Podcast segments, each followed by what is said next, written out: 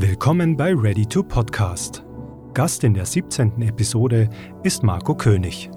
Er betreibt die Podcasts Ab ins Bett und Entspannt Einschlafen. In beiden geht es darum, Menschen beim Einschlafen zu helfen.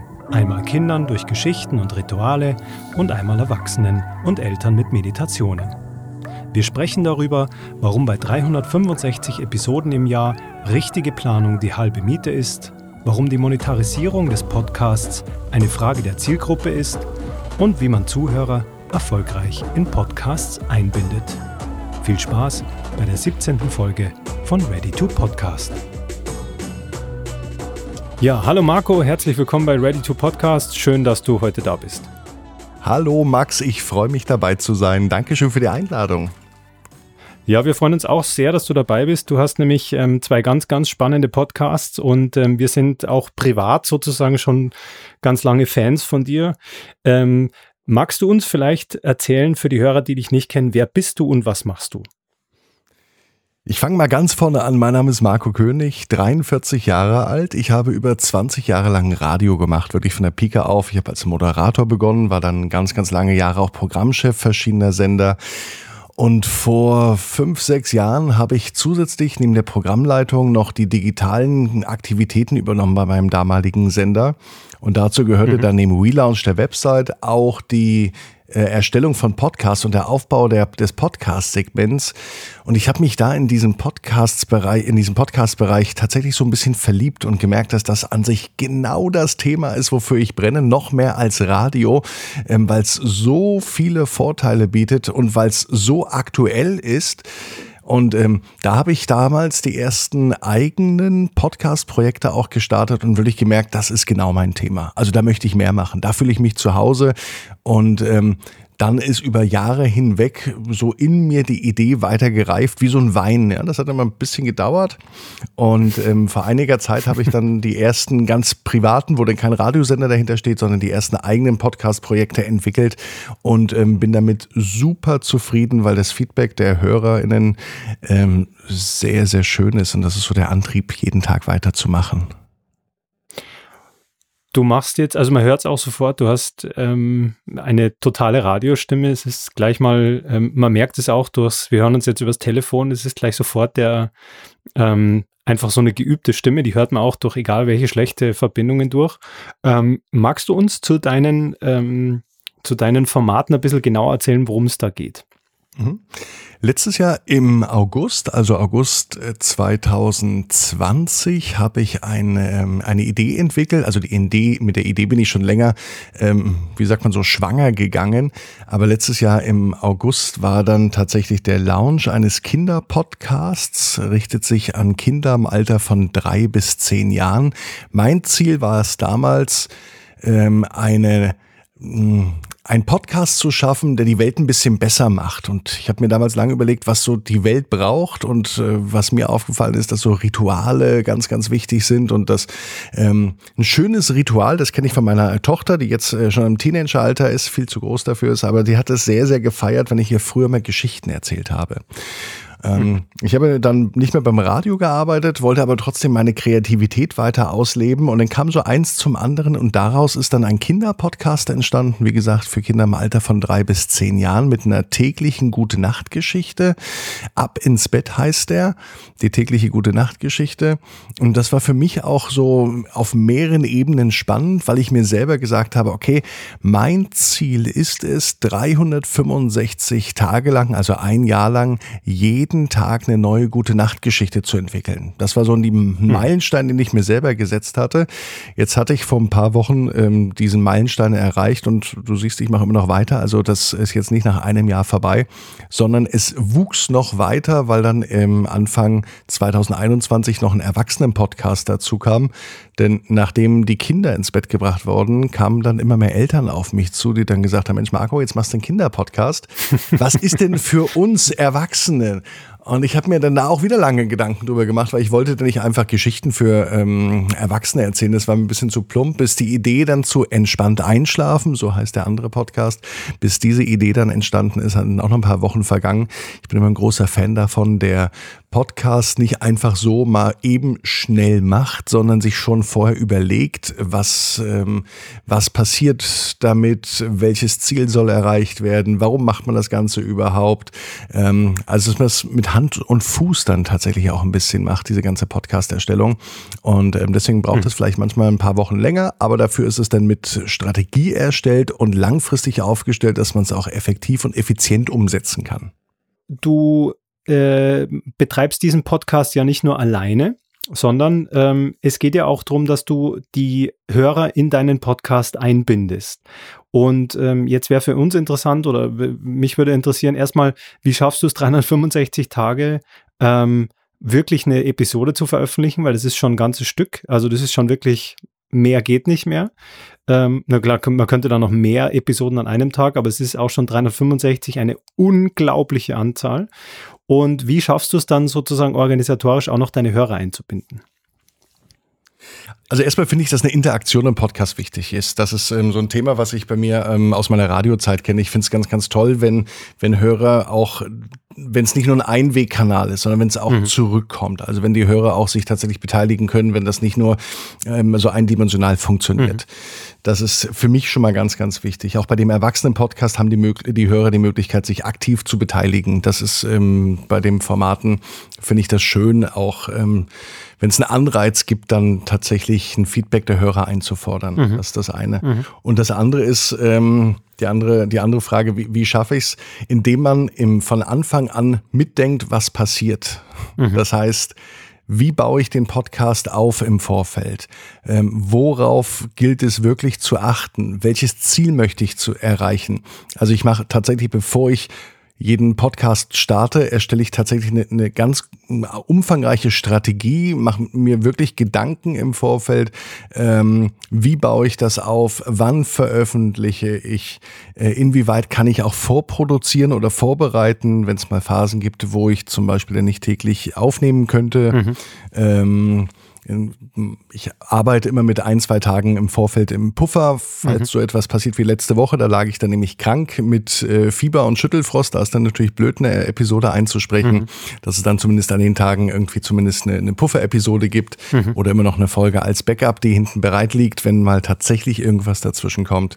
Ähm, das ist so der, der Hintergedanke. Aber das Wichtigste ist tatsächlich die Vorbereitung, dass man genau weiß, worauf man sich einlässt. Ja. Mit diesen 365 Folgen plus X. Also das heißt, die Planung dafür ist tatsächlich ähm, die halbe Miete, könnte man sagen. Die Planung ist die halbe Miete, ganz genau. Und ich nutze den Podcast für mich so ein bisschen auch als Experimentierfläche oder die Podcasts, die ich selber mache, um zu sehen, was funktioniert, äh, mit welchen Methoden hm, kann ich tatsächlich auch neue Hörer erreichen, äh, wie schaffe ich es wirklich, neue Hörer anzusprechen, was funktioniert, was funktioniert nicht oder was funktioniert vielleicht nur ein bisschen oder temporär. Das ist für mich auch ganz, ganz wichtig, äh, weil ich diese Erfahrung ähm, selber machen möchte und auch genauso gilt, das gleiche gilt für Monetarisierungsmodelle. Mhm. Ja, das ist ein großes Thema, wo ich auch oft gefragt werde, wie kann man auch mit Podcast Geld verdienen? Funktioniert das überhaupt? Ja, das funktioniert. Man muss aber genau wissen, wie man das anstellt, mhm. ähm, welche Möglichkeiten es da gibt. Und es muss zur Zielgruppe passen, es muss zum Podcast passen, es muss zum Podcaster selber auch passen. Mhm. Das sind die Dinge, die mir persönlich wichtig sind, weil ich auf der anderen Seite auch Menschen helfe, ähm, einen Podcast aufzubauen. Ähm, hauptsächlich richte ich mich an Unternehmer, Coaches und Berater, die ähm, selber mit einem Podcast erfolgreich sein möchten, mhm. begleite ich, die nehme ich an die Hand und erstelle mit denen auch Konzepte, wie sie auch ihren Podcast in Zukunft effektiv, effizient aufstellen können, wie sie ihre Reichweite erhöhen können und wie sie so aus Kunden in Zukunft auch Hörer machen können. Mhm. Ähm weil du es jetzt gerade angesprochen hast, Monetarisierung des Podcasts. Du monetarisierst deine Podcasts auch direkt? Direkt und indirekt, ja. Also ich probiere da sehr viel aus. Dass ich ähm, habe zum Beispiel bei dem Kinderpodcast ähm, versuche ich immer wieder innovative ähm, Monetarisierungsmodelle zu entwickeln. Da läuft also jetzt nicht irgendwie ein Werbespot davor oder ähnliches. Mhm. Oder ich bin dann nicht ähm, Werbekunden mit ein, sondern ich möchte dann andere äh, Dienstleistungen oder in dem Fall sind es Produkte entwickeln, die ähm, für den Hörer und in dem Fall für die Kinder tatsächlich relevant sind. Die Kaufentscheidung treffen am Ende natürlich immer die Eltern. Mhm. Es gab im zweiten Quartal dieses Jahres die Ab ins Bett Traumbox.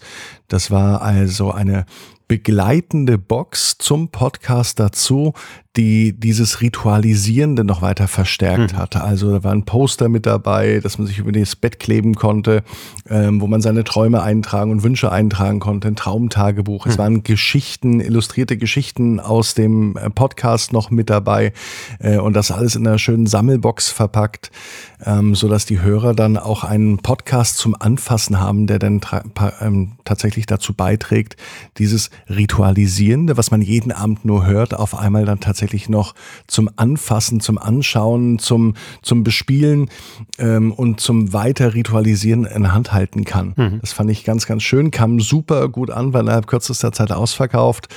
Mm, und jetzt zur Weihnachtszeit wird es noch was Neues geben. Dazu kann ich aber noch nicht allzu viel sagen. Mhm, bleibt spannend also. Also ähm, du wendest sozusagen so eine Art Freemium-Modell an, wo ich sage, okay, ich habe den Podcast selbst, der ähm, den sich jeder anhören kann. Und ich habe aber Added Value Services sozusagen im Beratersprech, würde man sagen. Also Dinge, die ich zusätzlich zu deinen äh, Podcast-Episoden da erwerben kann und ähm, sozusagen die, die Erfahrungswelt zu erweitern, wenn man jetzt so in diesem Business-Sprech bleiben würde. Ganz genau, richtig. Das sind ja nicht diese klassischen, äh, klassischen Merchandising-Produkte, da das wäre mir zu, zu langweilig, ein bisschen zu plump, sondern das sind dann schon eher individuelle und ähm, teils auch innovativere Dinge, die, ähm, die ich dann versuche zu entwickeln. Das sind die Sachen, die mir denn persönlich auch Spaß machen, mhm. wenn es dann so ein bisschen ins Eingemachte geht. Mhm. Ähm, das heißt, der Podcast ist für dich auch so eine Art Startplattform, über Dinge nachzudenken, die man zusätzlich tun kann und im Prinzip so eine Art Geschichten zu spinnen von dieser Plattform des Podcasts weg, um dann noch zusätzliche Dinge da zu entwickeln und zu machen. Ganz genau. Das ist ähm, einer der Hintergründe, genau. Und natürlich auch, um Dinge selber auszuprobieren. Was funktioniert denn? Wie wichtig sind, ich weiß nicht, Tags, Keywords, ähm, Podcast SEO und so weiter, um neue Hörer zu erreichen? Mhm. Wie wichtig sind Kooperationen? Wie wirkt es sich denn aus, wenn man einer größeren Zeitschrift ähm, ein Interview gibt? Gehen dann die Hörerzahlen nach oben äh, oder nicht? Bleiben die Hörer? Wie gewinne ich neue Hörer dazu? Mhm. All das sind ähm, ganz, ganz wichtige Punkte, ähm, wo ich ich dieses Wissen, was ich selber mir angeeignet habe in den letzten Jahren, hier umsetze und natürlich immer noch viel, viel dazulerne jeden Tag. Ja. Weil du es jetzt gerade angesprochen hast, ähm, zusätzliche Aktivitäten, wie gehst du mit Social Media um? Setzt du da auch Maßnahmen und wenn ja, welche? Ja, das Einzige, was ich wirklich regelmäßig bei Social Media mache, ich teile jede neue Podcast-Episode in der Instagram- und Facebook-Story. Ansonsten äh, bin ich nicht der große Social Media-Influencer. Ähm, ähm, da könnte ich mit Sicherheit für die Podcasts noch mehr machen. Ähm, das ist jetzt nicht mein, mein Lieblingsthema, sage ich mal. Mhm, mhm, also da kommt über Social Media relativ wenig. Ähm, die Kanäle sind jetzt nicht gigantisch groß oder so. Ich setze den Fokus dann tatsächlich in meiner Arbeit in den Podcast und ähm, weniger dann in Social Media. Was dich auch unabhängiger von großen Plattformen macht, insofern sicher nicht die schlechteste Ganz genau. Strategie. Genau. Ja. Ähm, das ist auch das, was ich meinen Kunden dann immer empfehle in dem Bereich äh, Podcast Coaching, wenn ich als Podcast Coach unterwegs bin, ähm, dass ich dann auch sage, wir wollen ja mit dem Podcast Menschen erreichen und nicht dann erst nur drei Umwege gehen und ja. Geld verbrennen und große Social Media Kampagnen fahren fahren ja. und dann die so mit teuer Geld dann zum Podcast-Hörer machen, sondern es muss, es muss Wege geben, die einfacher sind und ich glaube, da habe ich den einen oder anderen schon gefunden. Mhm. Ähm, zu deinen Hörerzahlen kannst du uns da was verraten? Wo liegst du da? Ist das was, was du freigibst im Sinne von, wo du drüber redest? Das ja kann ich machen. Also bei dem, zumindest zum Kinderpodcast, ähm, das Schöne ist, wenn immer eine Entwicklung da ist. Mhm. Das ist das, was mich immer freut. Und ähm, ich habe jetzt ja schon verraten, dass der seit jetzt über einem Jahr on air ist, der Podcast. Mhm. Und wir liegen jetzt so, ich habe die Analytics gerade offen, dann kann ich ähm, auch mal ganz genaue Zahlen sagen.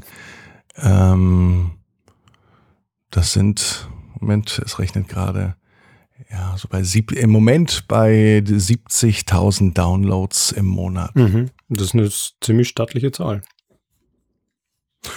Ja, und vor allem sie wächst. Also ähm, man sieht dann immer so am Anfang, das war ganz interessant zu sehen auch, das sage ich auch mal allen Podcastern, die, die neu starten, die dann auch in ihre Analytik gucken und dann ganz äh, traurig sind, wenn die Zahlen mal nach unten gehen. Das kennt, glaube ich, jeder Podcaster. Mhm. Mal geht's hoch, mal geht's aber auch mal runter. Mhm. Und wir haben es hier, oder ich habe es bei mir ganz deutlich gesehen, als hier die Gastro wieder öffnete, waren die Zahlen erstmal die nächsten Tage danach deutlich oder gingen deutlich runter. Mhm. Jetzt, wo deutschlandweit äh, auch die Sommerferien längst vorbei sind mm, und der Alltag wieder mehr da ist, funktioniert so etwas wie zum Beispiel dieser Kinderpodcast oder der Einschlafpodcast, etwas, was also wirklich so mit dem Ritual verbunden ist, sehr, sehr viel besser. Ähm, es gibt aber auch einzelne Tage, die einfach schlechter funktionieren. Beim, bei den Einschlafpodcasts sind das äh, vor allem die Samstage, mhm. teilweise auch die Freitage, mhm. was aber auch verständlich ist, weil natürlich da ein ganz anderes Abendritual mhm. auch herrscht. Mhm. Ich hatte mir auch kurzzeitig schon überlegt, ob ich dann an, an einzelnen Wochentagen keine Podcast-Episoden veröffentliche, weil eben die Zugriffe da etwas schlechter sind als an einem Sonntag oder Montag oder was.